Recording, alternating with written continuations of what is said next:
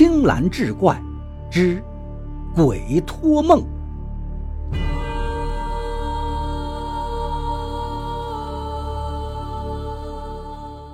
话说算命先生刘瞎子，这一天正待在家里抽着旱烟琢磨事儿，忽听有人敲门，慌忙把门打开，只见胖胖乎乎一男一女，像是从外村来的，累的是气喘吁吁。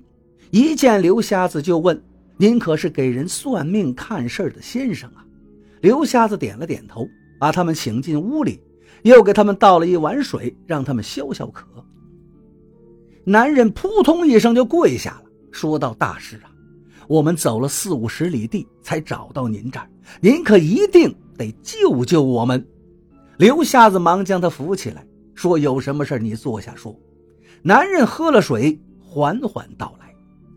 原来这男人是临县夏家村的人，日子过得很是富足。但是从前几日开始，他就老是做梦，梦里有个老头一直抓着他的手不放，抓得他是生疼，嘴里还喊着什么，像是很着急的样子。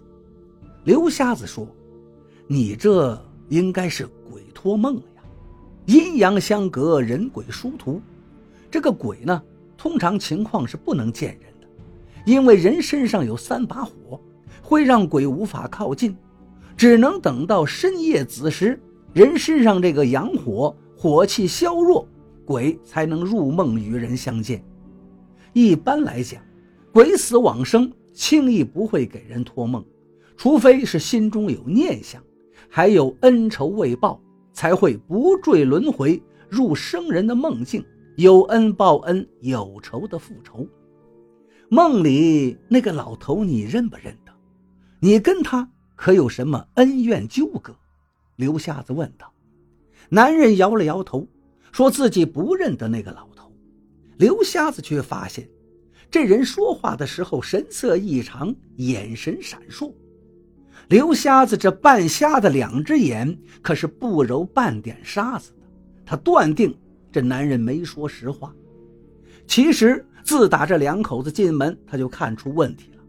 男人脸上财帛宫塌陷，本应该是个穷困潦倒的命；女人从五官看也是一世贫苦，然而他们却都是穿金戴银，这显然不正常。男人兰台有志，说明他命里带着偏财，能够家境富裕。显然也是跟这笔偏财有关了。然而，人若得了偏财，却不一定是好事因为这种偏财不是命里该有的，是命中无法承受的，必然会带来灾殃。俗话说“祸福相依”，便是如此。而男人所遭遇的事情，说不定就跟这笔偏财有关。刘瞎子见男人不肯说实话，便佯装生气道。你们想要我来帮你们，事情又不说明白，那我就没办法。男人扭脸看了看女人，思忖了一会儿，刚想要开口，女人却抢先说道：“大师呀，我家男人呢，他就是撞邪了。那个老头就是个邪祟，想要害我家男人，不然怎么会一直纠缠不休呢？要不这样，您呢给我们画个符咒，做个法，把那老头给镇住。”让他不能再作祟，不就皆大欢喜了吗？刘瞎子摇了摇头。那老头如果真想害你家男人，抓的可就不是他的手，而是他的脖子了。你们呀，也别有事相瞒，不然最后遭灾的还是你们。而且，我也不妨告诉你们，看你们的面相，不出三日，就有大难临头。这句话把男人给吓坏了，他满脸惊慌地开了口，说：“那老头啊，他确实认识，那老头就是他死去多年的爹。”男人告诉刘瞎子，他爹第一次在梦里出现的时候，握着他的手，告诉他说：“儿啊，你快把爹给挖出来吧，爹要被那个东西给吃了。”男人听得云山雾罩，也不知道他爹在说什么。于是呢，就没理会，只当做了个怪梦。没想到他爹第二天又来梦里了，一条腿没了，拄着一根树枝，一瘸一拐，告诉他说：“儿啊，爹这条腿被那东西吃了呀，你快把爹给救出去吧。”男人呢，还是没当回事结果没几天，他爹又在梦里出现，这一回他爹是爬着来的，半拉身子都没了，很难受的样子。他望着儿子，看着看着就哭了。他说：“儿啊，你再不来，可就来不及了。”此后，他爹又在梦里来过几回，一次比一次凄惨，一次比一次着急，最后一次就剩下个人头了。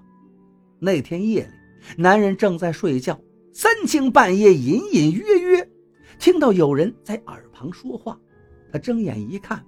借着朦胧的月色，他看到了他爹的头，正在他的耳边，双目紧闭，七窍流血，木然地说着：“来不及了，来不及了。”他一激灵醒了，才知道又做了个噩梦。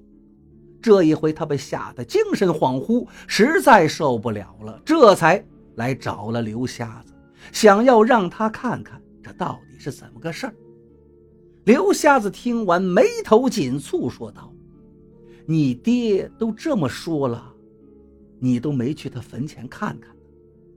男人赶忙说道：“去过呀，自打我爹死后，我隔三差五就去坟上拔草添土。他那坟土好好的，你说我总不能因为做了个梦，就把他老人家的尸骨给挖出来看看吧？再者说，挖了老人家的坟。”不是也方子孙吗？影响风水呀！刘瞎子听了，思忖半晌，望着男人道：“那你先前为何要隐瞒这些事儿？”男人支支吾吾，半天也没说出个囫囵话来。女人开口：“，还不是家丑不可外扬吗？你看他爹死都死了，还作祟祸祸子孙，真是作孽呀！这要传出去……”不招人笑话。刘瞎子并不相信这女人的这套话，他没有理会女人，对男人说道：“你爹之所以会托梦，显然是坟地出了问题。你们的灾祸定然也是跟这个有关。我得亲自去你爹坟前看看，才能断定是什么事儿。”男人一听，顿时变了脸色，女人也言辞回绝。刘瞎子一看，道。既然如此，那你们就请回吧。你们的事儿恕我无能为力，另请高明吧。男人这下又慌了，思忖半晌，无奈答应，说：“那就麻烦大师您了。”男人所在的夏家村倒也不是很远，雇了一辆驴车，拉着刘瞎子走了两个时辰就到了，来到了他爹坟前。刘瞎子举目一望。看那坟头的风水，顿时是大吃一惊，脸上的神情逐渐变得阴沉起来。你爹是被活埋的吧？男人听刘瞎子这么一说，顿时脸色大变，支支吾吾半天说不出话来。这是女人搭茬道：“大师，您可别瞎想啊，他爹是被活埋的不假。”但可不是被我们逼的，而是他爹自愿的。男人这才点了点头，终于将他爹的事情和盘托出。